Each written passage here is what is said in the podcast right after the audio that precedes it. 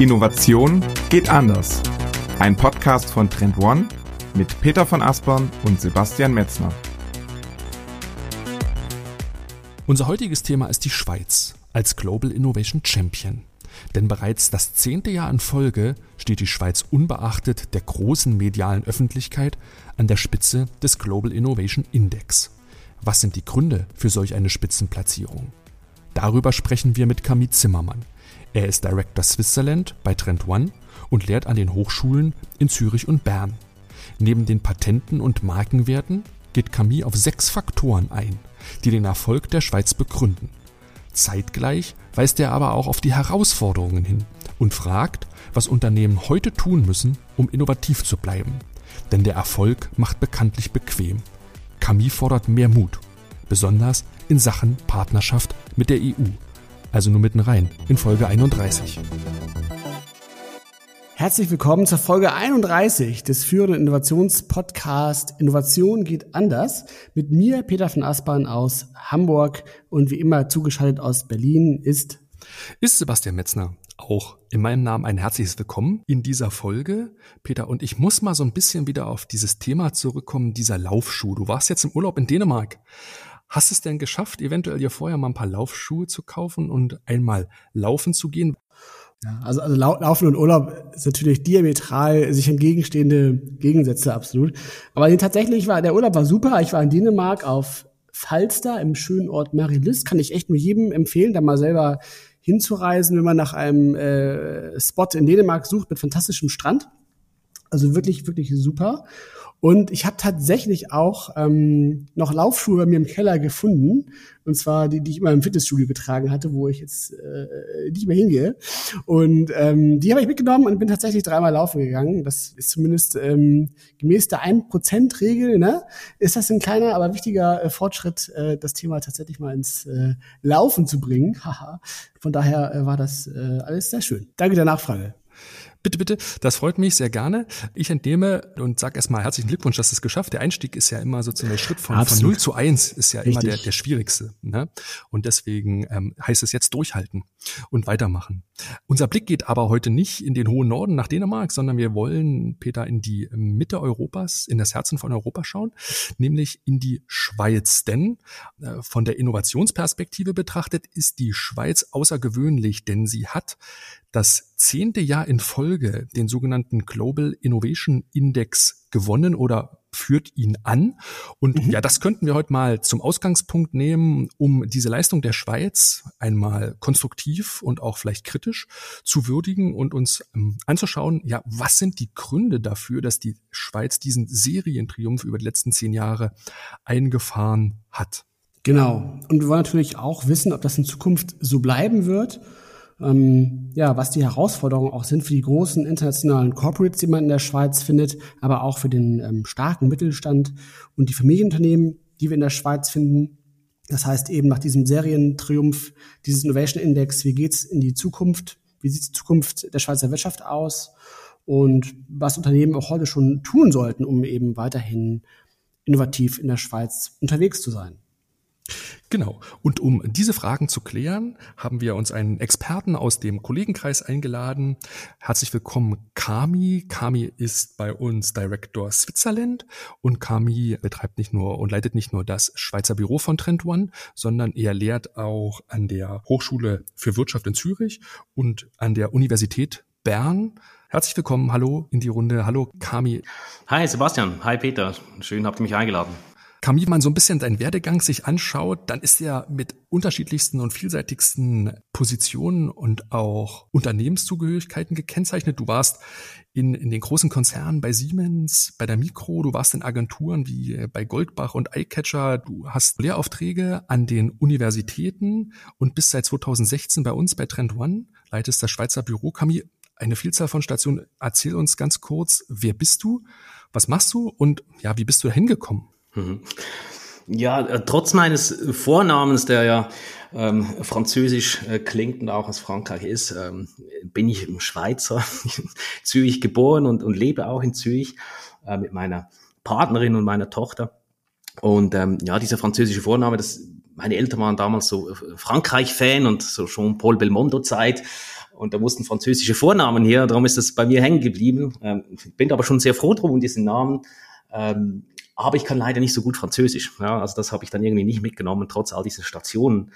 Ähm, ja, du hast recht. Ich war an, an einigen Orten, äh, kleineren Agenturen, Startups, ähm, auch bei größeren, habe aber dann auch gemerkt, dass so diese Konzernwelt, äh, dass das nicht meine Welt ist. Also ich bin da wirklich bei den KMUs, bei den mittelständischen Unternehmen eigentlich hängen geblieben und ähm, war dann auch lustigerweise in meiner Zeit, ähm, wo ich halt im Bereich Vermarktung, Marketing und Online-Werbung war, relativ früh schon in Kontakt mit Trend One. Also ich war immer Kunde von Trend One und habe da sehr früh, wirklich also über 10, 12 Jahre her, Nils Müller kennengelernt.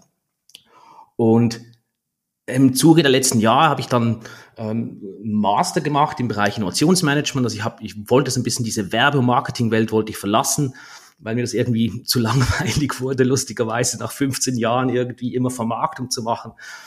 Und dann war wirklich so in, ein, ein, ein Moment in der Nacht, wo ich so einen, eine Idee hatte, dass eigentlich Trend One muss in die Schweiz kommen. Da habe ich am nächsten Morgen Nils Müller eine Mail gemacht und gesagt, Nils, du musst ein Office in Zürich eröffnen, das, das, das Potenzial ist da. Und er hat dann eigentlich relativ rasch zurückgeschrieben und gesagt, das ist eine gute Idee, mach doch du.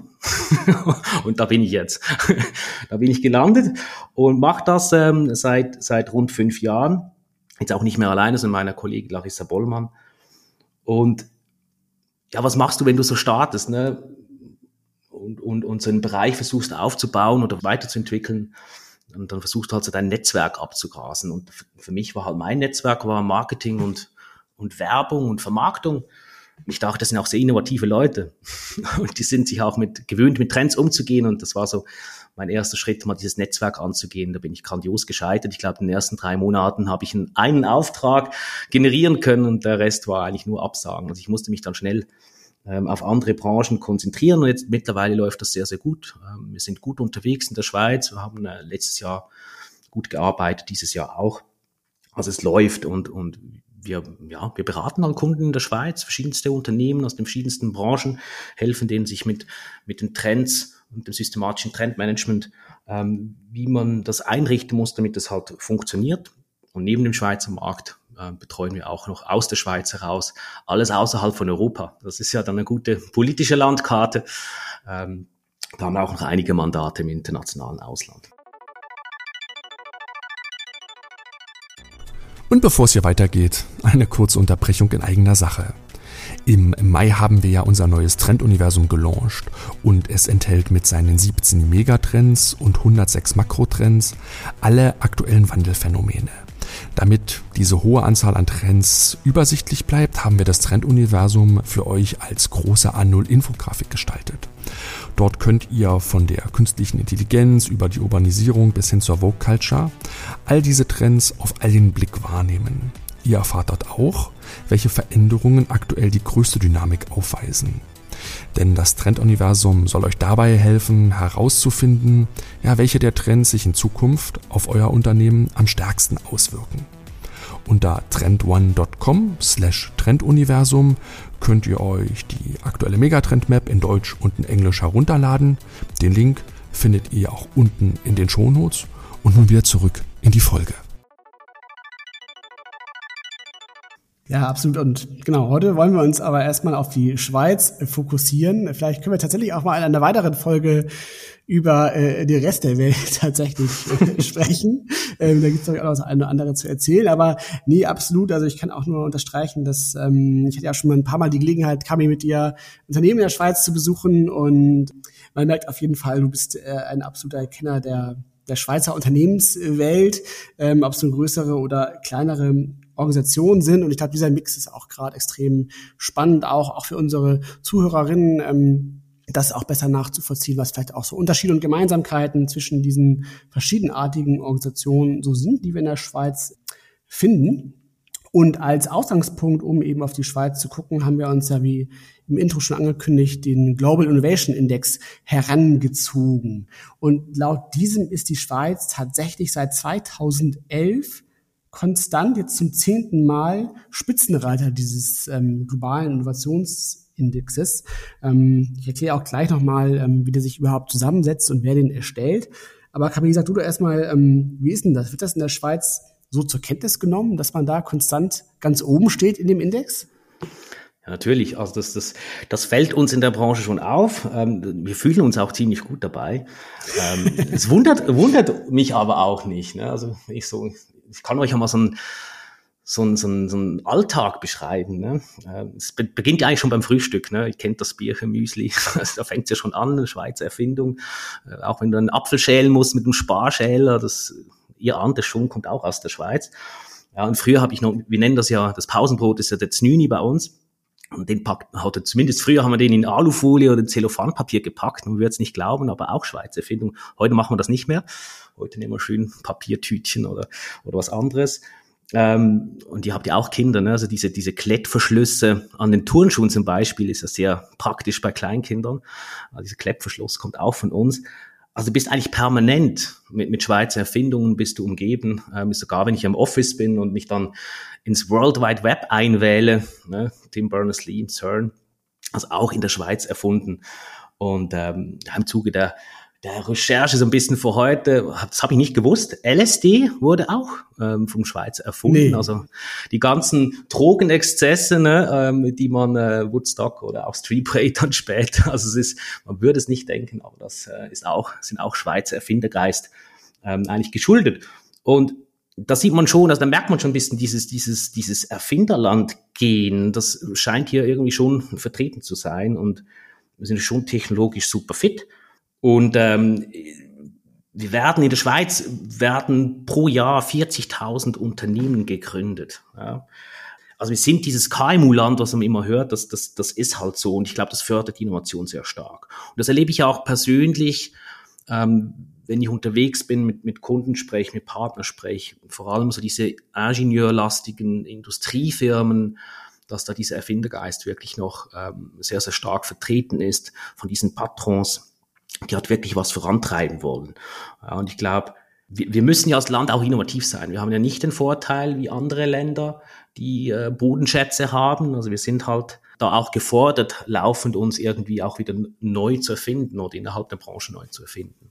Ja, absolut. Also und auch, auch der, der, der äh, Stolz, der schwang jetzt auch durchaus mit. Ähm, ich muss aber auch zugeben, dass ich tatsächlich auch gar nicht, ähm, dass mir gar nicht so bewusst war, dass ähm, äh, auch mein Alltag dann tatsächlich mit so viel Schweizer Innovationen äh, in Zusammenhang steht. Das ähm, ist auf jeden Fall auch nochmal spannend zu wissen. Und es ist tatsächlich auch so, dass diese, dieses ähm, Gefühl, was du gerade beschrieben hast, ja eben tatsächlich auch in Form dieses Indexes äh, ganz objektiv so äh, gemessen worden ist. Und dieser besagte Global Innovation Index ist tatsächlich eine Rangliste, welche eben die Innovationsfähigkeit einzelner Länder misst und eben in so einem Ranking darstellt. Und die wird jedes Jahr veröffentlicht und äh, veröffentlicht von der ähm, INSEAD, das ist eine französische äh, Business School, der Cornell University und der Weltorganisation für geistiges Eigentum, WIPO, ähm, die zu den Vereinten Nationen gehört. Und entsprechend ähm, covert die Studie tatsächlich auch 131 Länder und versucht eben anhand von verschiedenen Indikatoren ähm, die Innovationskraft dieser Länder zu messen, was also wirklich absolut ein krasses ähm, Unterfangen ist und ein sehr, sehr hoher Anspruch ist, weil es ist eben tatsächlich extrem schwierig, sowas ähm, ja so global vergleichbar ähm, zu messen. Ähm, wir kommen auch noch gleich darauf, dass natürlich auch aufgrund dessen auch so ein paar Limitationen ähm, von so einer Studie natürlich immer auch eingebaut sind. Da kommen wir aber auch gleich noch drauf zu sprechen. Aber im Grunde geht es eben darum, dass man eben ähm, ja zum einen den Innovationsinput misst und eben den Innovationsoutput. Also das sind diese beiden großen Cluster, die im Kern halt durch diese Studie erfasst werden. Und zum Innovationsinput gehört zum Beispiel alles, was so Rahmenbedingungen angeht, wie eben Institutionen, ähm, also wie stabil ist das politische Umfeld, wie sind die wirtschaftlichen Rahmenbedingungen, wie ist die Infrastruktur. Ähm, eine weitere wichtige Säule ist natürlich Human Capital and Research, das heißt, ähm, wie stark sind die Universitäten, wie gut sind die ähm, Fachkräfte in dem Land ausgebildet, ähm, bis hin natürlich auch zum Thema ähm, ähm, Marktzugang. Das heißt, vielleicht kriege ich eigentlich Kredite. Wie einfach ist es, ein Unternehmen anzumelden? Ähm, wie gut sind, wird auch ähm, zum Beispiel ähm, geistiges Eigentum in dem Land geschützt?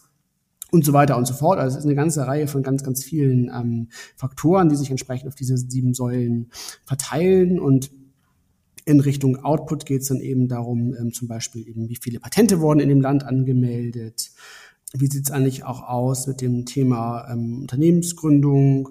Wie sieht es aus mit dem Thema, ähm, also Creative Outputs wird auch versucht zu messen, also intangible Assets wie eben ja, neue Geschäftsmodelle oder geistiges Eigentum, was in dem Land generiert wird. All diese Dinge werden eben versucht, bestmöglich zu erfassen, um eben beide Seiten abzubilden. Eben, wie gesagt, einmal diesen, diese Rahmenbedingungen, also diesen Innovationsinput, aber auch den Output. Das heißt, was wird denn tatsächlich auch an Innovationen in einem Land entsprechend kreiert? Genau, Kami. Und bevor wir uns gleich auf die Schweiz konzentrieren, Peter, gehen wir vielleicht nochmal die Plätze durch, die Ergebnisse der letzten Studie durch. Du hast nämlich gerade relativ gut erklärt, was die Indikatoren sind. Und wenn man auf die Ergebnisse schaut, dann muss man sagen, ja, zehn Jahre in Folge ist die Schweiz schon an der Spitze. Auf Platz zwei steht Schweden. Auf Platz drei ist die USA und danach auf Platz vier kommt das United Kingdom.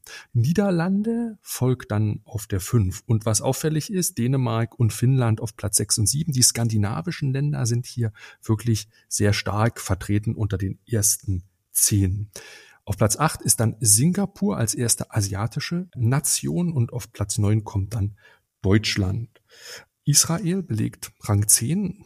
Wenn man sich noch einmal nach China fragt, die sind auf Platz 14 gelandet. Das war mhm. mal so ein kurzes Ranking, um mal die Plätze eins bis zehn durchzugeben und euch einfach mal ähm, eine Vorstellung zu geben, wo sich welche Nation hier einrangiert. Aber zurück zur Schweiz, Kami, dieser Serienerfolg. Was sind aus deiner Sicht denn die Gründe und Ursachen, dass die Schweiz zehn Jahre lang diesen Index quasi dominiert? Also sicher, als erstes, was natürlich in den Sinn kommt, und das ist auch da sichtbar ist, wir sind, wir sind eines der reichsten Länder der Welt. Also man schon mal eine grundsätzlich eine sehr gute Basis und das sieht man auch, wo das denn überhaupt hilft, ne, in welchen Faktoren. Aber man kann sich schon überlegen, ist, ist, es, ist es verdient? Man muss die Studie dann so ein bisschen detaillierter anschauen. Da fällt auf, es gibt vielleicht so fünf, sechs Faktoren. Ähm, Peter hat ja auch schon in der Einleitung erklärt, wie die sind und, und ich habe so in der in meinem Teil schon ein bisschen gesagt, ja, dieses, dieses Erfinderland gehen. Ne? Und, und, und das ein Teil ist eben diese Patentanträge. Da sind wir laufend führend. Ja, sehr hohe Quote, also das misst man dann halt, wie viele Patente werden eingereicht auf ähm, die Einwohnerzahl sozusagen. Was ist das für eine Quote? Also wir haben hier sehr viele Daniel Düsentriebs in der Schweiz, ähm, die da fleißig sind und, und ihre Erfindungen versuchen mit, mit Patenten zu schützen. Und da gibt es auch eine, eine Inventions Geneva, das ist die Erfindermesse die wird jetzt auch wieder stattfinden. Also trifft sich dann, treffen sich die Daniel Düsentriebs mit den Banker sozusagen. Da sucht man sich dann die Geldgeber. Also das sind auch schon gut organisiert. Und dann profitieren natürlich auch die ganzen Spin-offs der Hochschulen profitieren dann. Und da gibt's wirklich sehr spannende Startups, die daraus entstehen. Und mit diesen Spin-offs der, der Hochschulen, natürlich vornehmlich mit der ETH, sind wir auch schon beim zweiten Faktor. Neben diesem Faktor Finderland ist, ist eben Hochschule, Hochschule und Bildung Bereich ähm, da ist natürlich die ETH weltbekannt, aber auch die École Polytechnique Fédérale de Lausanne. Ähm, also zwei Top-Unis unter den Top 20. ETH sogar eine der Top-Unis in Europa. Das heißt, wir haben gut ausgebildete Frauen und Männer hier, gute Universitäten, und das Ganze noch kombiniert mit, mit dem dualen Bildungssystem, mit der Berufslehre. Also sicher ein, ein, mal ein sehr wichtiges Fundament, ähm, um diesen Global Innovation Index eigentlich so stark punkten zu können. Und dann ist natürlich der Bereich, ja, wo das Geld herkommt, also die ganze Forschung- und Entwicklungsteil. Da ist halt sichtbar, dass in der Schweiz wird relativ viel auch von der Privatwirtschaft dann finanziert, nicht nur staatlich. Ich glaube, das ist ein, ein wichtiger Punkt, um da vorne mitspielen zu können. Und da muss man auch sehen, so Pharma-Riesen wie Roche und Novartis, die in Basel ansässig sind, ich meine, die gehören zu den, zu den Top-Weltkonzernen mit den größten Forschungsbudgets, die man sich überhaupt vorstellen kann. Ähm, aber man sieht halt eben auch, und das liegt sehr wahrscheinlich so ein bisschen da, wir sind ein kleines Land, ne? also die, die Wege sind kurz und diese Partnerschaft zwischen diesen multinationalen Firmen wie Roche und Novartis und den KMUs, diese Wege sind sehr kurz und das funktioniert sehr gut, ja, das Zusammenspiel ja, und wie das auch die Innovation dann dort gefördert werden kann. Und diese Forschungsverbindungen, die sind halt eben sehr, sehr wertvoll und, und lassen uns da sehr, sehr gut punkten. Und das vierte oder ein weiterer Faktor ist, ähm, man nennt das immer so, ich, ich mag den Begriff nicht, aber dieses Humankapital, also diese hochqualifizierten Mitarbeiter, ich meine, wir sind ja primär im tertiären Sektor tätig. Das heißt, wir haben eine, wissensintensive, ein wissensintensiver Bereich, und da ähm, sieht man halt, dass die Leute gut ausgebildet sind. Die wissen, was sie tun. Ja, ist auch mal schön zu hören. Wir wissen in der Schweiz, was wir tun im tertiären Sektor.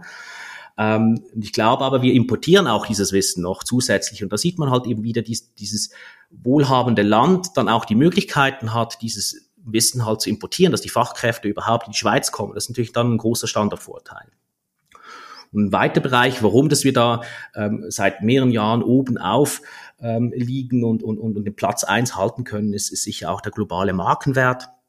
Ähm, dort sind wir auf Platz zwei auf der ganzen Rangliste. Also wir haben äh, 122 große Marken aus weltweit 5000. Natürlich sind da die Nestlés und UBS und ABBs dieser Welt stark vertreten. Das ist ein weiterer Faktor. Da könnte man auch vielleicht noch dazu nehmen, so im, im jetziger Zeit, Innovation, Bereich Nachhaltigkeit. Ähm, da spielen wir auch mit vorne mit. Ähm, auch ein Faktor, der, der zunehmend diese Gewichtung einfließt. Also das lässt sich dann schon relativ gut abbilden, warum das, das so ist. Ne? Mhm. Aber mich würde mal interessieren, wie nehmt ihr denn so, ne? uns ist ja immer die Meinung des, des größeren Bruders oder der, der älteren Schwester oder der größeren Schwester, das ist ja immer so relevant. Wie nehmt ihr das denn so aus Deutschland wahr? Weil ich meine, ich, ich darf das schon sagen, so ein bisschen Schadenfreude war schon da. Ne? Also ich, ich musste praktisch auf die zweite Seite blättern, um Deutschland dann auf Platz neun zu finden. Aber wie schätzt ihr das so ein? Wie nehmt ihr denn uns so wahr aus Deutschland? Sind wir ein innovatives Land?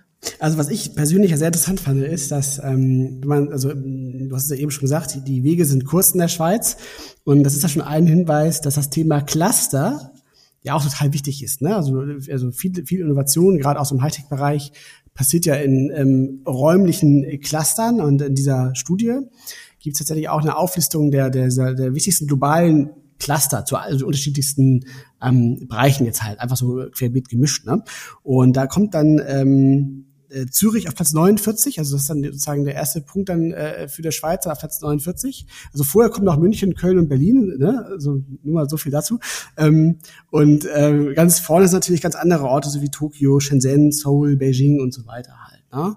Und ähm, das fand ich auf jeden Fall äh, irgendwie auch interessant so, dass, dass man sich das mal so anguckt, ne? also wo sozusagen, also was sind so die Innovations-Hotspots so?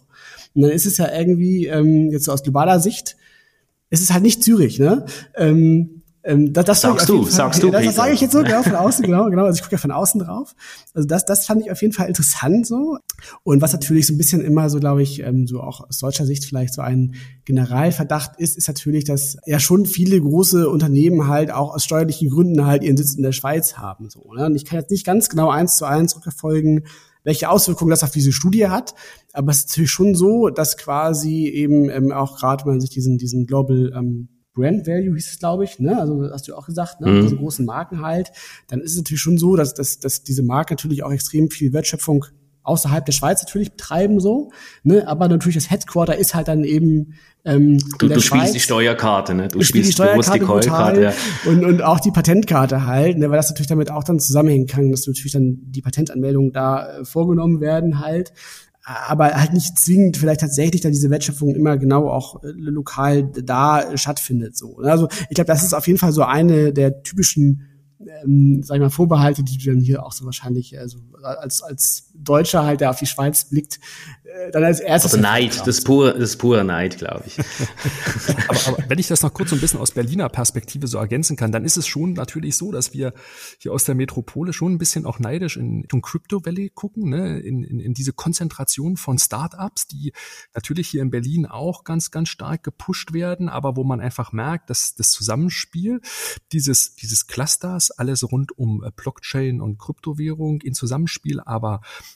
und mit der engen Verbundenheit, Camille, die du gerade zwischen, ich sag mal so, Innovatoren und Wirtschaft beschrieben hast, also da, wo auch dann Kapitalströme sind, die fehlt hier halt in Berlin. Ne? Hier ist halt wirklich der Kampf um das Risikokapital viel, viel härter und innovative Ideen gibt es ja auch ganz viel, aber sie schaffen es dann halt nicht in die, in die Frühphasen, ähm, weil ja, in der Schweiz denke ich, die Finanzierungsmöglichkeiten vielleicht nochmal andere sind, wo wir vielleicht nochmal drauf eingucken. Aber das ist ebenfalls so ein bisschen der neidische Blick zu euch.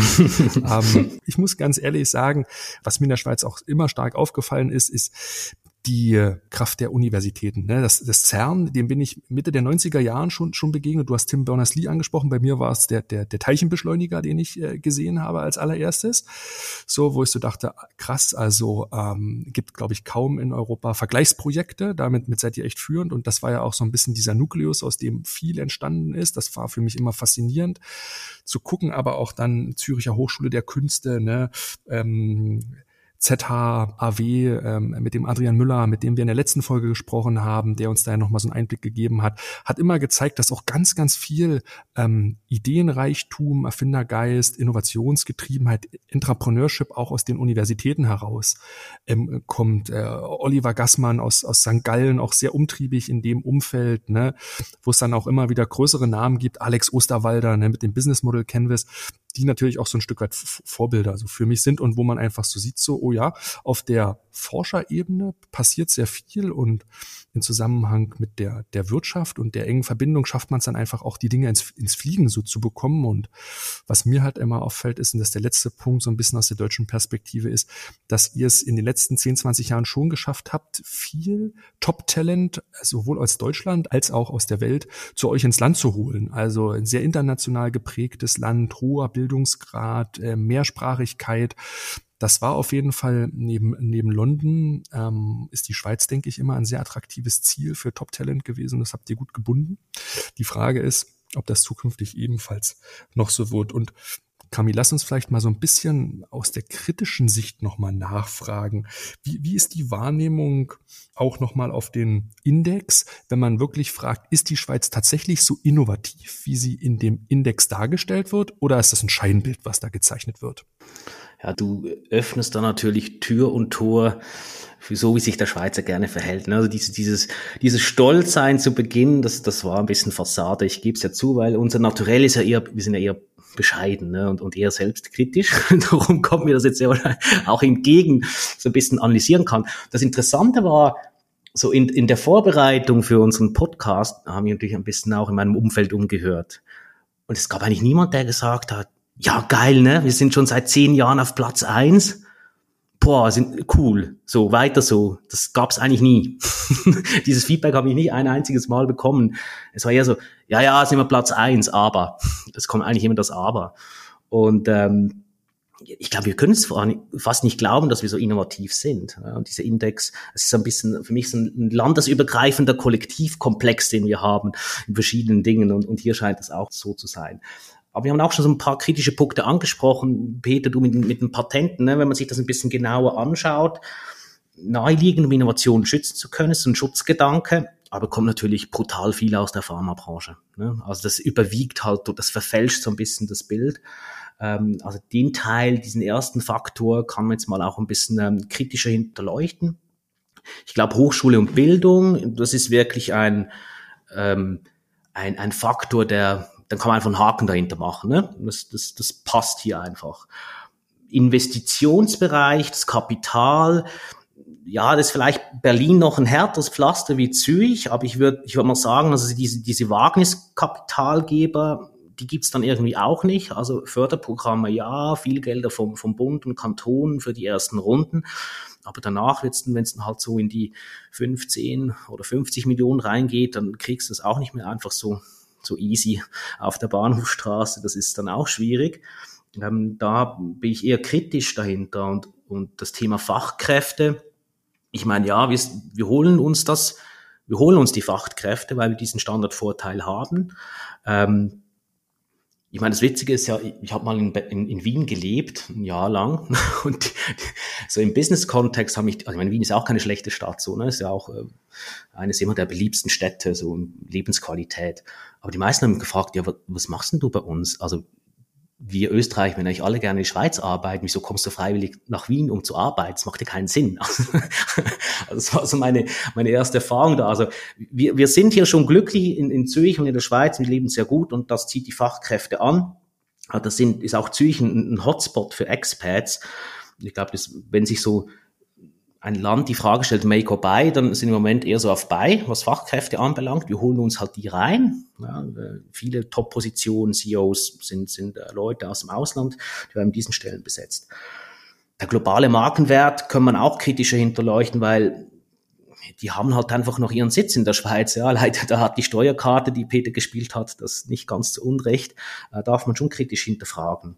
Und, und ich glaube jetzt gerade ganz aktuell so das Thema neuen technologischen Themenbereich äh, Nachhaltigkeit, da haben wir jetzt ähm, an der Urne auch wieder ein paar äh, gute Chancen verschossen, ne? mit CO2-Gesetz abgeschmettert, Agrarinitiativen abgeschmettert. Also da gehen wir auch dann wieder diesen Vorsprung so ein bisschen leicht fertig aus der Hand. Ähm, also ich glaube, diese, diese, dieser Index, der zeigt schon auf, und das schließt sich dann auch mit anderen Studien, die man betrachtet, da ist die Schweiz immer irgendwo in den Top 5 drin, wenn es um Innovation geht. Das ist auch klar, aber man kann, könnte schon auch kritisch hinterfragen, sind es überhaupt die richtigen Metriken? Also messen wir das Richtige, wenn es um Innovation geht? Und bevor es hier weitergeht, eine kurze Unterbrechung in eigener Sache. Wenn euch dieser Podcast hier gefällt, dann schaut euch auf jeden Fall einmal den Trendcall an.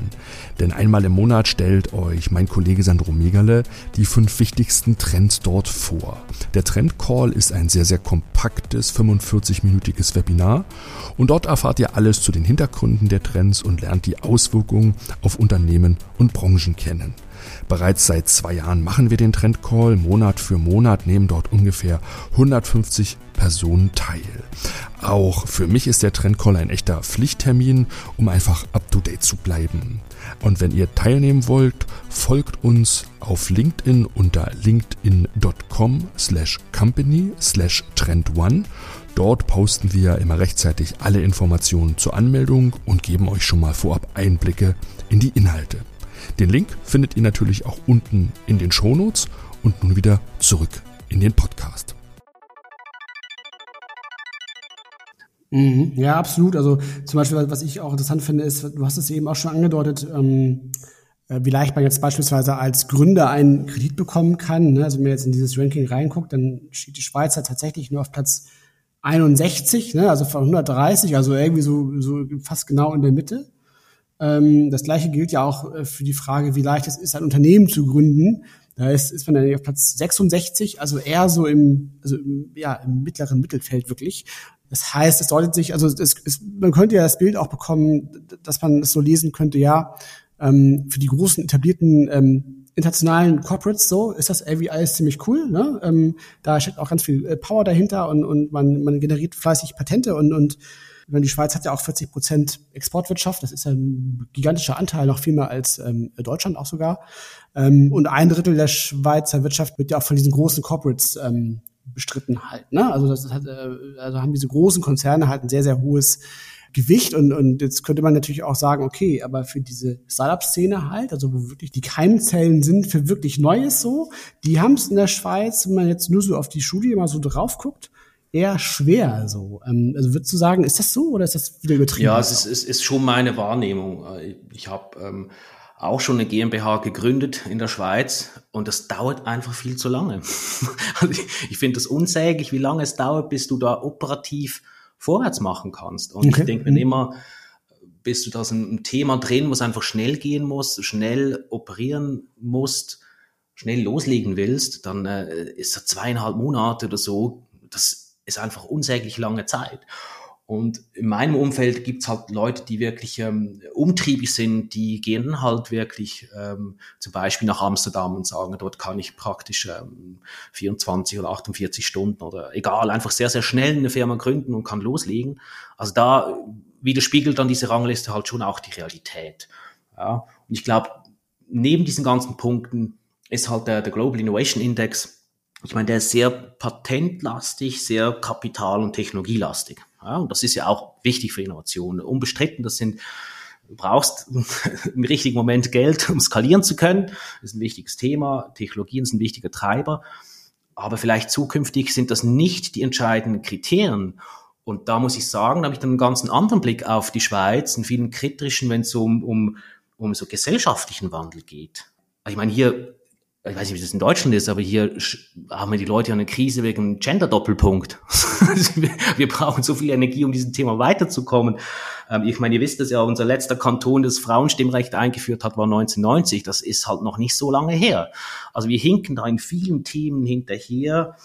Ähm, Thema Mutterschutz, ne, das, das besprechen wir immer so zwischen Schweiz, Deutschland, innerhalb der Firma. Das ist ja da, da, da habe ich ja groß, da habe ich dann großen Neid ne, mit eurer Elternzeit und, und was da alles für Möglichkeiten gibt oder was eine Kita, Kinderkrippe kostet. Das ist, ähm, das ist einfach nicht, das ist nicht innovativ, das sind wir einfach nicht vorne dabei. Ja, Tagesschulen und so weiter, da, das tragen man eigentlich die ganze Zeit. Gleichgeschlechtliche Ehen, all diese Themen, da sind wir wirklich, wirklich ähm, noch hinter dem Mond. Und ich habe einfach das Gefühl, dass das gerade für Firmen und Startup-Szene und so weiter, für neue moderne Firmen, wie man zusammenarbeitet, einfach ein Standortnachteil dann ist. Ja, ein sehr gewichtiger Standortnachteil, das vielleicht, und da sprechen wir halt nicht dann vom, vom CEO-Posten der, der Swiss, sondern halt vielleicht von gutem Fachpersonal für interessante Startups im, im, im Crypto Valley zum Beispiel, ne, wo es nicht nur um das Gehalt geht, wo vielleicht die nächste Generation ganz andere Faktoren entscheidend ist. Und da glaube ich, da haben wir im Moment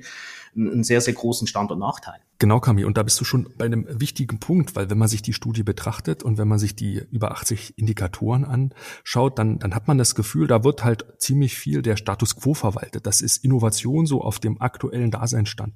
Aber in die Zukunft gedacht, wird die Schweiz weiterhin auf Platz eins bleiben? Wohin geht für dich die Tendenz? Ist die Innovationskraft und Innovationsfähigkeit der Schweiz in Zukunft noch genauso zu betrachten wie heute?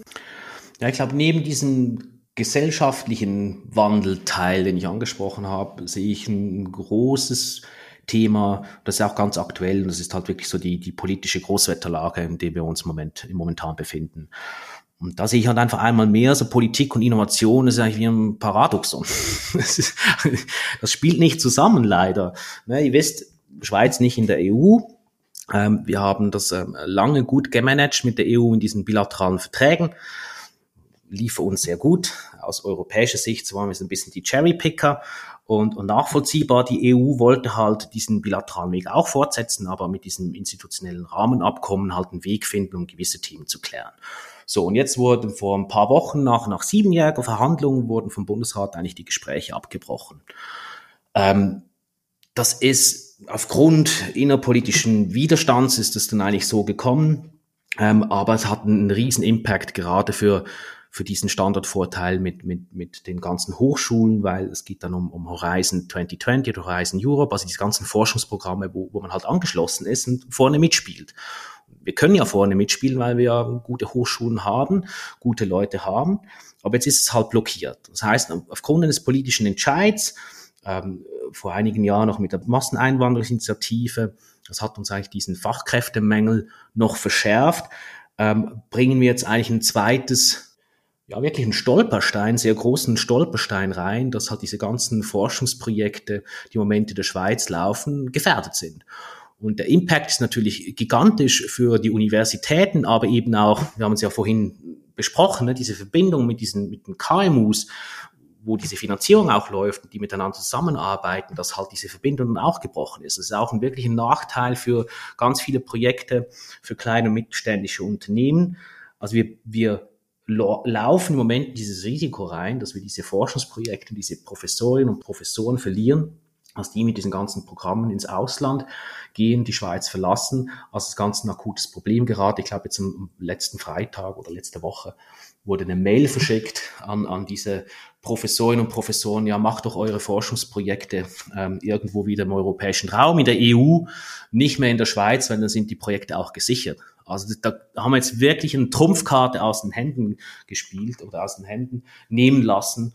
Ähm, das finde ich schon ähm, sehr, sehr ungünstig. Also politische Großwetterlage, was den Innovationsfähigkeit anbelangt, ist im Moment eher getrübt. Hast du dann eine Erklärung für? Weil, also wenn man jetzt äh, sich nochmal vor Augen führt, dass quasi ja gerade in der Schweiz dieser Anteil der Exportwirtschaft 40 Prozent der Wirtschaftsleistung ist ja enorm hoch. Also ist ja sozusagen rein wirtschaftlich total offensichtlich so. Die Schweiz muss quasi ja auch mit, mit den ausländischen Märkten eben gut zusammenarbeiten, um auch weiterhin diesen Marktzugang so zu haben.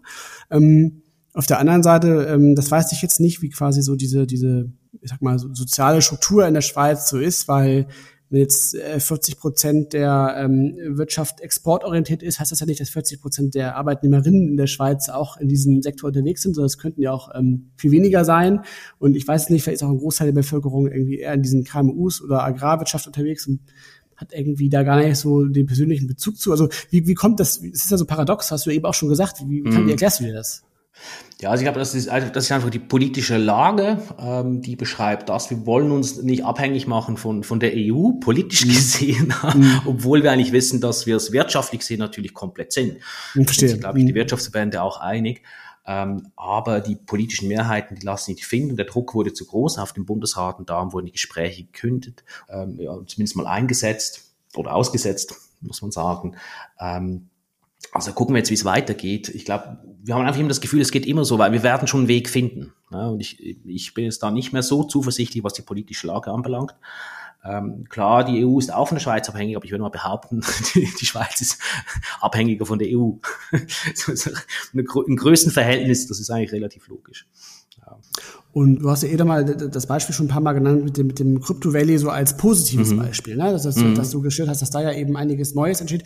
Ähm, ich vermute mal, dass viele nicht so genau wissen, äh, was das eigentlich ist und, und wo das ist. Weil, weil du es jetzt schon ein paar Mal genannt hast, vielleicht kannst du da noch mal ganz kurz ein paar Sätze zu sagen, dass man, dass wer sich dafür interessiert, das vielleicht auch mhm. ein bisschen besser nachvollziehen kann. Ja, das Crypto Valley, das ist ähm, wie auch das Silicon Valley, das ist kein Tal, aber das befindet sich äh, im Kanton Zug. Ähm, da ist im Prinzip eine eine Gruppierung entstanden von, von verschiedensten, verschiedensten Firmen, die sich in der Kryptoszene mit Kryptowährungen befassen. Ähm, das gibt, gibt Hintergründe, regulatorische Hintergründe, warum das so ist. Ähm, wir sind rechtlich da sehr aufgeschlossen.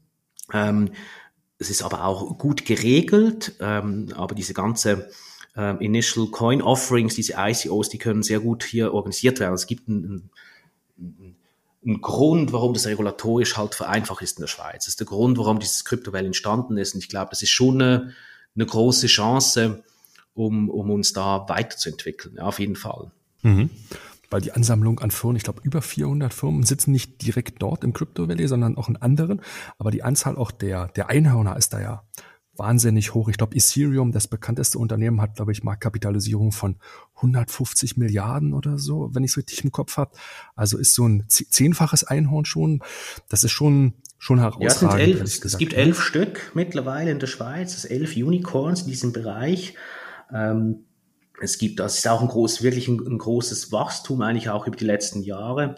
Ähm, wir haben ähm, über 960 Firmen ähm, in der Schweiz mittlerweile im Crypto Valley, ähm, die auch eine, eine, eine anständige Zahl, noch nicht so viele, aber es sind schon ein paar tausend Mitarbeiter, die da auf die Firmen dann, dann abfallen, dort arbeiten. Und ähm, da sind wir jetzt im Moment bei bei 200, über 250 Milliarden US-Dollar von der Bewertung her gestiegen, also diese Top 50 Unternehmen im Crypto Valley. Also da, da entsteht schon was. Ne? Und das wird auch gefördert von der Politik. Also da funktioniert es dann auch wieder. Und ich glaube, es ist auch so ein bisschen die, die nächstlogische Weiterentwicklung, ähm, wenn man so zurückguckt in der Schweiz, in, in den Branchen, wie man sich weiter bewegt. Wenn man sich jetzt einen Finanzplatz mal angucken würde, ne, mit der ja, Weißgeld, Schwarzgeld-Strategie. Da hatten wir ein paar, ein paar Tauch in den letzten Jahren, mussten wir dieses, dieses steueroptimierte Geschäft, mussten wir so ein bisschen äh, ad acta legen ähm, und, und uns weiter bewegen. Und, und da steht jetzt schon eigentlich die nächste Branche eigentlich schon bereit in den Startlöchern. Ne? Ich weiß nicht, ob alle Banken, also die, die etablierten Banken, die das schon alle wirklich so verstanden haben, was da passiert. Aber ich glaube, der, wir sind gut gerüstet für diesen nächsten Shift ja, in diesem Bereich drin. Und dann wären wir ja neben der neben der ganzen ähm, MedTech-Branche mit dem Crypto Valley wären wir auch wieder gut aufgestellt. Ja. Ähm, und da, da zeichnet sich eigentlich dann wieder ein, ein positiveres Bild. Das ist vielleicht dann die nackte Tatsache mit, mit den Forschungsprogrammen an der Universität, wo es im Moment vielleicht eher kritisch aussieht. Ja, und, und das, das Thema ähm, Startups, was sich ja in diesem Beispiel auch sehr gut ähm, herauskristallisiert, ist ja auch hier zum Beispiel in Deutschland auch ein großes Thema für die großen Corporates, die ja ähm, also viele ja große Inkubatoren hier betreiben und eben da auch ganz bewusst diesen den engen Austausch mit Startups suchen. Wie, wie schätzt du das so ein in der Schweiz für die anderen Branchen, jetzt jenseits der Finanzbranche, was so eben auch ähm, hm. die Zusammenarbeit und Förderung von Startups angeht? Ja, da, da muss man wirklich nüchtern drauf gucken. Ähm, die ETH-Spin-Offs ist halt eine, ein Teil dieser Welt und die funktionieren offensichtlich sehr, sehr gut, ähm, weil das gute Projekte sind, die sind gut finanziert. Ähm, die kriegen dann auch, die werden dann wirklich weiterentwickelt und, und, und, und kommen dann wirklich vorne raus. Ähm, aber ich frage mich dann schon so ein bisschen, was, was ist denn so der, der Output von diesen ganzen Hackathons dieser Welt oder in der Schweiz? Ja, diese, äh, ja, diese Inkubatoren, ich nenne sie fast schon diese Start-up-Erziehungsfabriken, ja, da wurden ganze Ökonomien aufgebaut. Was, was kommt denn da wirklich raus? Also warum gibt's nicht da die großen nächsten Start-ups, die aus der Schweiz rauskommen? Also da, ich glaube, gerade auch Unternehmen, diesen Innovationslabs und so weiter, die, die kommen jetzt schon auch unter Druck, was, was diese was liefern die genau? Was kommt jetzt da konkret raus? Das haben wir jetzt ein paar Jahre ausprobiert und jetzt irgendwann will man jemand Resultate sehen, auch zu Recht. Ja, also diese, diese, dieses, neben diesen Spin-offs, diese, diesen Disneyland-Innovationsvorhaben, ne, die, die sind, die sehe ich ein bisschen kritischer, weil dieser Transfer offensichtlich nicht funktioniert. Und ich glaube, das ist einmal mehr diese große Herausforderung, du kannst im Technologiebereich sehr, sehr gut sein, aber die Transformation der Technologie zum Produkt, zur Dienstleistung, das bleibt einfach eine große Herausforderung. Und da gibt es, kann es ja viele unterschiedliche Gründe geben. Ne? Ähm, ist es, ist, es, ist es Mut, der fehlt in der Schweiz? Können wir sagen, ja, der Schweizer ist nicht so mutig, der Schweizer ist nicht, nicht, nicht so risikobereit. Oder hat es was mit unserer Mentalität zu tun? Oder sind wir einfach zu bequem? Ja, und ich glaube, es hat schon auch mit Be Bequemlichkeit zu tun, weil uns geht's einfach sehr, sehr gut hier. Ja, musst, man kann sich das ja bildlich so vorstellen, du bist irgendwo in der Winterlandschaft und sitzt da in, in deinem schönen, warmen, brubbelnden Jacuzzi und es sprudelt so schön. Und jetzt, steh, jetzt sagt jemand, steh mal auf und, und lauf da mal zehn Meter weit rüber und geh in das andere Pool rein. Du weißt aber nicht, ob der gleich warm ist wie dein Pool, wo du drin sitzt. So ja, da will doch niemand aufstehen. ja, würde die auch nicht wollen. Da bleibst halt einfach sitzen und denkst, ist ja gut hier. Geht uns doch gut hier in der Schweiz, in Zürich läuft, ja, verdienen gut, alles super. Also diese, diese Dringlichkeit halt was zu tun, je besser dass es dir geht, ähm, das ist halt diese Bequemlichkeit, die ist so, schon sehr stark spürbar. Und dann frage ich mich halt, ja, du hast diese Hochschulen, du hast, ich meine, die Grundlagen ne, des Internets, wurden hier erfunden. Die Grundlagen für, für viele Bereiche im, im Deep Learning, künstliche Intelligenz, ja, Schmidhuber, Lugano, hier erfunden. Wieso gelingt es uns nicht, das nächste Google und Facebook aus der Schweiz heraus entwickeln? Das ist vielleicht jetzt anmaßen, wenn man das so hört von der Schweiz, aber wieso klappt das nicht? Na, wir haben ja eigentlich alles. Ja, woran, woran liegt es, dass nicht funktioniert? Ja. Und ich glaube, da ist, sind wir schon schnell dann auch wieder bei dieser Wagniskapitalgeschichte. Wo kommt dann dieses Geld her? Findest du dann Leute, die bereit sind, 50 Millionen, 100 Millionen der Serie A oder Serie B zu investieren? Und das ist dann halt schon nicht der Fall. Ja. da muss man aber auch kritisch dann sich überlegen, ist die Schweiz dann nicht zu klein, ne? obwohl wir viel Geld haben, aber reicht es dann überhaupt, ja, aus diesem aus diesem kleinen Land dann diese große Sprung zu machen? Also es ist ein bisschen von allem was dabei. Ne? Ich glaube, fehlender Mut, ähm, Bequemlichkeit, also Mut jetzt im Sinne vom Kapitalgeber, Bequemlichkeit hat, weil es uns einfach sehr sehr gut geht. ich glaube, bei der Mentalität also ihr wisst es ja, Schweiz ist sehr föderalistisch organisiert. Ne? Wir sind, wir sind, ähm, das ist bei uns richtig tief drin. Wir sind Vereinsmenschen. Ne? Wir, wir denken in Gemeinden und Kantonen und jeder Kanton hat ein eigenes Schulsystem und so weiter. Ähm, wir, wir können da fast nicht ausbrechen. Und, und wenn, wenn du das jetzt versuchst zu verbinden mit, mit Innovationsbereitschaft, dann, dann ist das auch wieder sichtbar. Ja? Auch bei den KMUs. Die sind schon bereit, zusammenzuarbeiten, aber vielleicht eher so auf Basis zusammen mit dem Kunden eine neue Dienstleistung zu entwickeln. Aber sind die KMUs bereit, mit drei anderen KMUs vielleicht noch branchenfremd zusammenzuarbeiten? Das sind wir einfach noch nicht. Also, weil wir schon gar nicht diese Offenheit besitzen. Ja? Also rein von der Mentalität her, so jeder guckt ein bisschen für sich. Ist jetzt nicht so, dass wir da sind, sagen, na gut, jetzt schalten wir uns mal mit fünf verschiedenen KMUs zusammen, versuchen was Neues zu entwickeln. Also da, ich glaube, das ist so der dritte Faktor. Mut, Mentalität, Bequemlichkeit. Das, das bremst, bremst uns dann schon sehr, sehr stark. Mhm. Und, und was wären dann die Lösungen, wenn man die wirklich so spitz auf Knopf irgendwie bezeichnen könnte, weil du sagst halt von der äh, Warte aus betrachtet, der sozialen Innovation, da kamst du ja vorhin her, ne? gerade hier im Vergleich zu Deutschland, was das ganze Thema Elternzeit, Elterngeld angeht, was das ganze Thema Migration angeht. Das sind ja schon soziale Innovationen, wenn man so auf so einer großen Ebene darüber spricht, die, die nicht gelingen, hast gerade noch mal so ein bisschen dieses ganze Thema, also Haltung und Einstellung, Bequemlichkeit, Mut, Risikobereitschaft angesprochen. Was, was müssen die Schweizer Unternehmen tun, um aus dem Zustand, den du gerade deutlich gemacht hast, dann herauszukommen, eine Lösung zu finden? Ja, also immer, immer schwierig, ne, wenn es um, um Bequemlichkeit geht, also diesen, das kennt man ja aus dem, aus dem Change Management heraus. Ne? Also machst du, machst du, wie erzeugst du diesen Druck? so diese Boiling Plattform, das funktioniert halt oft nicht gut. Das kannst du nicht künstlich erzeugen. Ähm, aber ich glaube, wir müssen schon lernen oder versuchen halt aus dieser, aus dieser Wohlfühlgeschichte so ein bisschen rauszukommen, auch auf Unternehmensebene. Also das, das muss aktiv angesteuert werden, damit man ein bisschen diese Komfortzone rauskommt. Ja.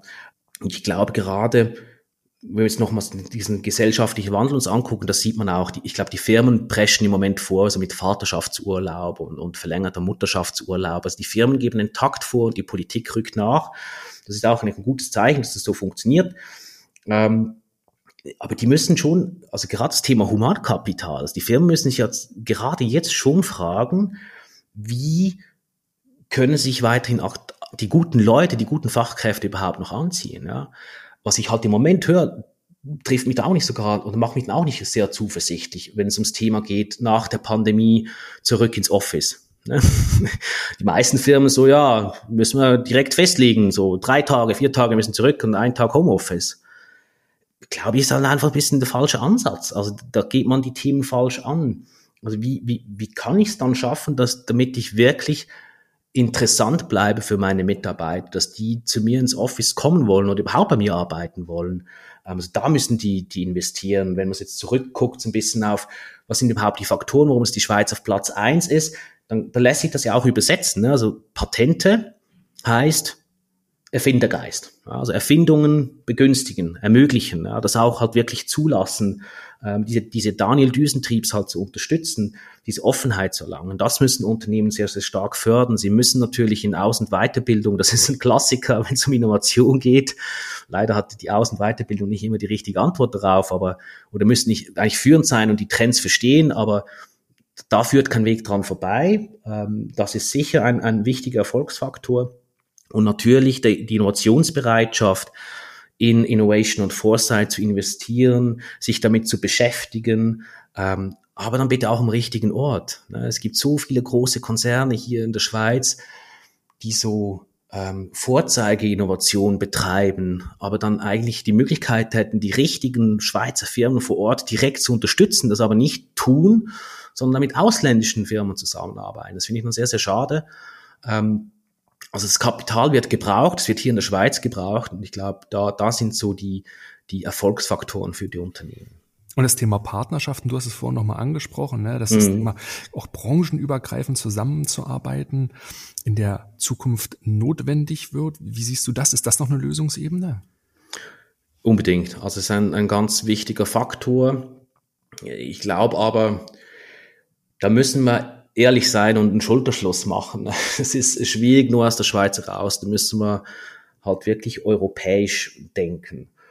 Und ich habe da letztens in, in einem Magazin so ein, eine treffende Aussage von, von, von Macron gesehen, der hat gesagt, ja, die USA haben GAFAM, ne? also Google, Amazon, Facebook, Apple und Microsoft. China hat BATX, also Baidu, Alibaba, Tencent und Xiaomi. Mhm. Und Europa hat den DSGVO. Die Datenschutzgrundverordnung. So, das ist unser Kürzel.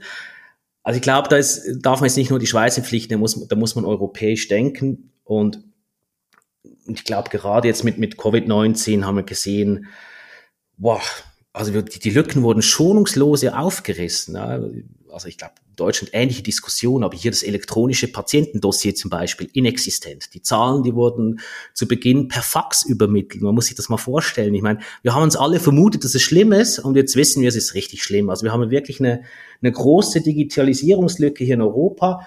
Ich glaube, die haben wir jetzt nicht aufgeholt dank MS Teams und Homeoffice. Ich glaube, die sind nicht geschlossen, aber zumindest wissen wir jetzt mal, wie groß das eigentlich diese Gap ist. Das ist eine sehr große Lücke diese Abhängigkeit, wo wir haben gegenüber den, den in Asien oder auch der USA, das ist einfach enorm groß. Ja, und wenn man sich heute halt die ganz großen innovativen Firmen anguckt, ähm, dann sprechen wir halt von großen Tech-Lösungen, großen Tech-Firmen. Ja. Haben wir ein Hardware-Unternehmen in Europa, das unter den Top 5 mitspielt? Haben wir Cloud-Dienstleistungen Top 5, Chip-Hersteller, andere Ökosysteme?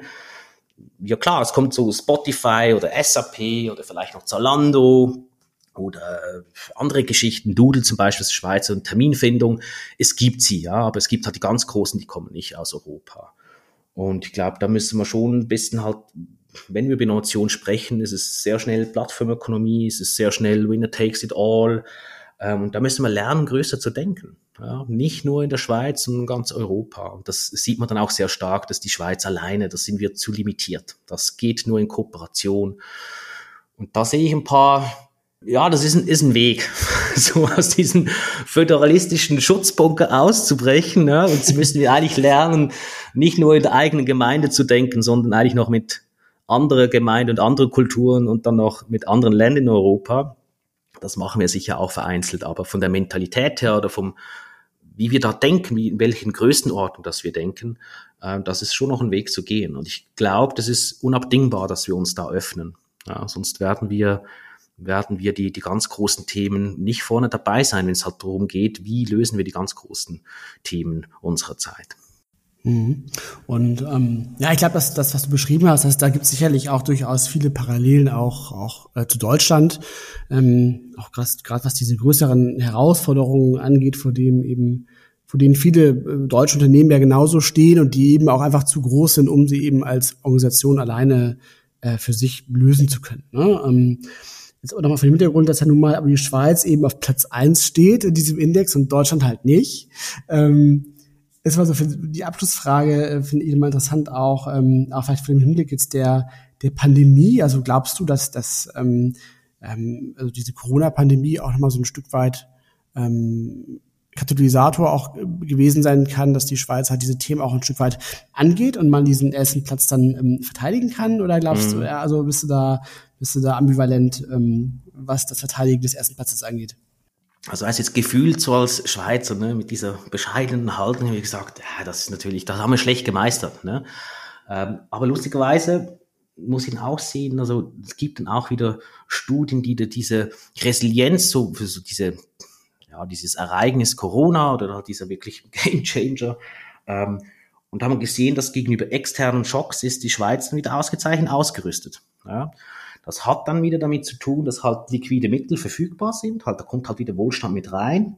Aber doch auch Schweiz Innovationen im, im, im Bereich, wie man sich mit Corona, äh, wie man das bekämpft. Ähm, da gibt's auch Länderrankings, da habe ich gesehen, war ich natürlich wieder stolz, ne? Zürich da vorne dabei, in den Top 10. Also Corona hat uns jetzt da äh, scheinbar jetzt mal noch nichts, macht uns diesen Platz noch nicht streitig. Ne? Im Gegenteil haben wir uns äh, eigentlich gut gut gehalten, ja, sehr gut gehalten. Und ich glaube, ich glaube, so wird die Schweiz auch wahrgenommen. So, zwar konservativ, aber trotzdem sind wir hier wandelbar. Wir haben uns diese Lage gut geschlagen. Ich glaube, wir haben eine gute Ausgangslage nach wie vor mit diesem Standardvorteil, mit dem, mit dem äh, Bruttoinlandprodukt, mit der Wirtschaftslage, stabile Lage und so weiter, diesen ganzen politischen Gedöns, das noch dazukommt. Das Wichtige ist aber die Grundlage, die ist, die ist relativ gut. Und wenn man sich dann das nochmal so ein bisschen zurückgeht und halt guckt, wie diese Branchen sich immer weiterentwickelt haben und wir uns da weit bewegt haben, haben wir irgendwie so unseren Weg gefunden. Ne? Es gibt, wir sagen in der Schweizer Bauenschleue, ne? das ist auch die pure schlau. Wir haben da irgendwie, das nächste kommt dann irgendwie immer gut und die richtigen Leute, die richtigen Köpfe, die richtigen Ideen. Und ich glaube halt, dass, dass das Crypto Valley zeigt so ein bisschen auch auf, was so der, die Anschluss für die, für die Finanzbranche, was halt da schon in den Startlöchern steht, was wir auch schon besprochen haben. Also da bin ich, bin ich noch relativ zuversichtlich. Also ich, ich habe jetzt noch nicht Angst von euch hier im Norden, dass ihr uns den Platz eins gerade streitig macht. Also ich bin, ich kann mich noch zurücklehnen und, und genießen und äh, freue mich, freue mich dann äh, über die nächste Studie und hoffe, ich, ich kann ja auch mit euch eine Wette abschließen. Ne? Wir können ja wetten.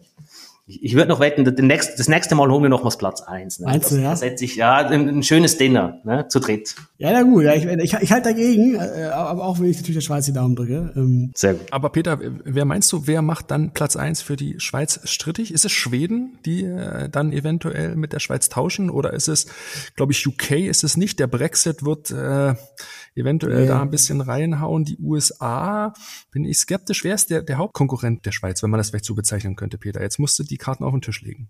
Also in diesem Ranking her ist ja sozusagen zum Beispiel jetzt Singapur nur auf Platz 8. Ne? Also es gibt auch andere Rankings da von, von der Boston Consulting Group, da ist ja Singapur Platz 1.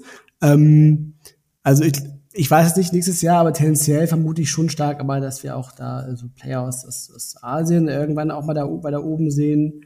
Ähm, ich weiß, also Schweden, ich weiß es, vielleicht ist es auch die USA, die sich jetzt mal wieder von diesen Trump-Jahren erholen und irgendwie äh, wieder nach ganz oben klettern, so. Ähm, das wäre wahrscheinlich jetzt die plausibelste Wette, weil Schweden, äh, weiß ich jetzt auch nicht viel, ehrlich gesagt, äh, drüber, ähm, dass ich jetzt behaupten würde, dass Schweden nächstes Jahr unbedingt auf Platz eins stehen muss. Ja. Aber du kannst gut recht haben. Ne? Ich denke, Corona, ich weiß nicht, ob Corona die Karten neu mischt, aber es schafft auf jeden Fall den so ein Stückchen den gesellschaftlichen Fahrstuhleffekt, ne, den Camille vorhin angesprochen hat, mit dem Jacuzzi-Beispiel. Und Peter, da sind wir so ein bisschen vielleicht bei den Takeaways heute aus der mhm. Folge, die wir gleich nochmal zusammenfassen. Aber das fand ich sehr, sehr gutes Beispiel. Ne? Denn ähm, in vielen Nationen ist ja dieser gesellschaftliche Fahrstuhleffekt. Ich möchte von äh, der Klasse, in der ich geboren bin, weiter aufsteigen. Der ist halt ein extrem großer Motor, wenn man auch in die asiatischen Ökonomien guckt. Gerade auch das, das große Narrativ der USA war immer vom Tellerwäscher zum Millionär. Dieses, dieses Narrativ des, des Wohlstands und des Fortschritts, das geht ja in den europäischen Ökonomien immer schwieriger halt so, ne? Aber durch Corona ist es vielleicht wieder ein bisschen in Schwung gekommen. Aber nur zurück zum Jacuzzi, Peter, und lass uns vielleicht nochmal die Kernbotschaften zusammenfassen. Was kann der Zuhörer aus dieser Folge nochmal mitnehmen? Ja, also das war jetzt eine ganz schöne, ganz schöne Reise mit dir, Camille. Ähm, und ähm, also ich habe mir so ein paar Sachen notiert tatsächlich. Ähm, also zum einen jetzt nochmal zu dieser Studie selber, da haben wir schon so ein bisschen gemerkt, dass man da so ein bisschen kritisch auch hingucken muss, ne? dass eben zum Beispiel aufgrund der Tatsache, dass du in der Schweiz viele Pharmaunternehmen hast, die eben dieses Patentthema, was in der Studie sehr wichtig ist, das eben sehr nach vorne schieben. Ähm, du hast eben die globalen Brands, die halt ihren Sitz in der Schweiz haben. Also da gibt es durchaus ein paar Dinge halt, die in dieser Studie halt vom Design her eben dazu führen, dass die Schweiz sehr gut abschneidet, so. Aber fair enough halt, also weil so eine Studie zu konzipieren, ist halt wirklich extrem anspruchsvoll und, und extrem schwierig, so, ne? Also, ähm, ich glaube, das muss man auf jeden Fall immer so ein bisschen im Hinterkopf behalten. Dann hat Camille nochmal, finde ich, schon herausgestellt, dass die ähm, Universitätslandschaft und die, dieses Bildungswesen in der Schweiz extrem stark sind und ein ganz wichtiger ähm, ähm, Standortvorteil sind ich fand auch interessant das Thema ähm, des, des äh, politischen Umfelds, in der politischen Stimmung in der Schweiz, dass da so ein bisschen auch so Risikopotenzial drin steckt, ne? dass dann eben ähm, dass durchaus auch so so ähm, Widerstrebungen ähm, im äh, Zusammenspiel mit der EU ähm, gibt und und da auch so ein bisschen so, so Strömungen Richtung Abschottung tatsächlich gehen, obwohl eben ähm, die Schweiz sehr, sehr stark abhängig ist von der Exportwirtschaft. Das, das ähm, ist interessant. Ähm, und insgesamt irgendwie fand ich auch mal interessant dieses Bild, dass im Grunde auch die Schweiz ein Stück weit vielleicht sogar so ein Land ist, was in diesem Innovators Dilemma steckt, so als, als ganzes Land halt. Ne? Das war halt irgendwie, ähm, also man war halt in der Vergangenheit extrem erfolgreich und, und muss jetzt so, so ein bisschen gegen sich selber ankämpfen, dass man nicht zu satt ist und sozusagen sich wieder weiter anstrengt, weil eben ähm, wir alle hier in Europa natürlich massiv gefordert sind, eben durch, durch, durch Asien und auch äh, Nordamerika. Und ähm, das ist dabei jetzt wahrscheinlich auch für die Schweiz so eines der stärksten Themen, ne? dass quasi halt der Wohlstand, den man heute hat, der wurde halt gestern ähm, erarbeitet erwirtschaftet. Und, und jetzt geht's ja eben darum, auch wieder neu sozusagen für die Zukunft ähm, den Wohlstand zu erwirtschaften halt. Und da brauchst du halt zum Teil eben auch neue, neue Mittel, neue Modelle, neue Erlösquellen, die du einfach auftun musst, weil die alten werden irgendwann versiegen so. Und ähm, das ist sicherlich aber auch übertragbar, glaube ich, auch auf andere große Industrienationen so, ne? In Europa halt, wo du das Thema natürlich auch, auch hast. So, aber in der Schweiz ist es vielleicht auch so ein bisschen so, so unterm Brennglas irgendwie halt. Vielleicht auch aufgrund der geringen Größe des Landes. Ähm, was waren für mich nochmal so die, die, die, die, ähm, mhm. die, die Key Takeaways tatsächlich. Ja. Kami, hast du was anzufügen dazu? Ja, sehr schön. Äh, äh, Innovators Dilemma. Die Schweiz ist ein Innovators Dilemma, finde ich, finde ich gut. Passt, ja. Gut, gute Analyse. Ich glaube, das trifft es auf den Punkt. Sehr gut. Kami, wir danken dir für die Einblicke, für die Analysen und für die wirklich sehr, sehr schönen Beispiele, die uns das Ganze auch metaphorisch sehr gut vors Auge geführt haben. Kami, herzlichen Dank, dass du heute unser Gast warst. Danke euch. Ja, wirklich, war, war super, äh, echt spannende Einblicke. Und äh, wir haben es ja auch schon gelernt, also Camille äh, bearbeitet bei Trend One die Schweiz, aber auch ähm, den Rest der Welt. Und vielleicht haben wir beim späteren Zeitpunkt ja noch mal Gelegenheit, über andere spannende äh, Märkte dieser Welt miteinander zu quatschen. Immer gerne wieder. Gami, wie, wie kann man mit dir in Kontakt treten? Wie erreicht man dich, wenn man das interessant fand und näher über die Schweiz sprechen mit dir möchte? Also montags bis Dienstag, aber im Jacuzzi meistens. nee, man kann mich natürlich auf LinkedIn erreichen, äh, Camille.zimmermann. Ähm, Camille wie Camille geschrieben, einfach mit C, dann äh, versteht's jeder. Äh, oder Zimmermann at trendone.com einfach gerne kontaktieren, ähm, mich, sich vernetzen mit mir. Ähm, bin immer interessiert für, für weiteren Austausch und auch die Feedbacks von dieser Folge. Schön. Die Kontaktdaten schreiben wir euch natürlich nochmal in die Show Notes. Dann, Peter, machen wir die Verabschiedung für heute.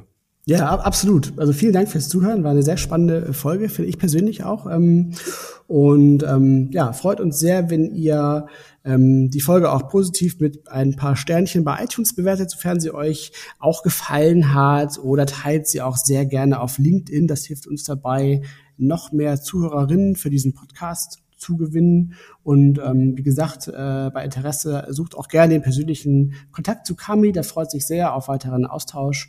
Und ähm, die nächste Erfolge erscheint dann wieder wie gewohnt am Donnerstag, äh, dann den 19. August. Bis dahin macht's gut und danke fürs Zuhören. Tschüss, macht's gut.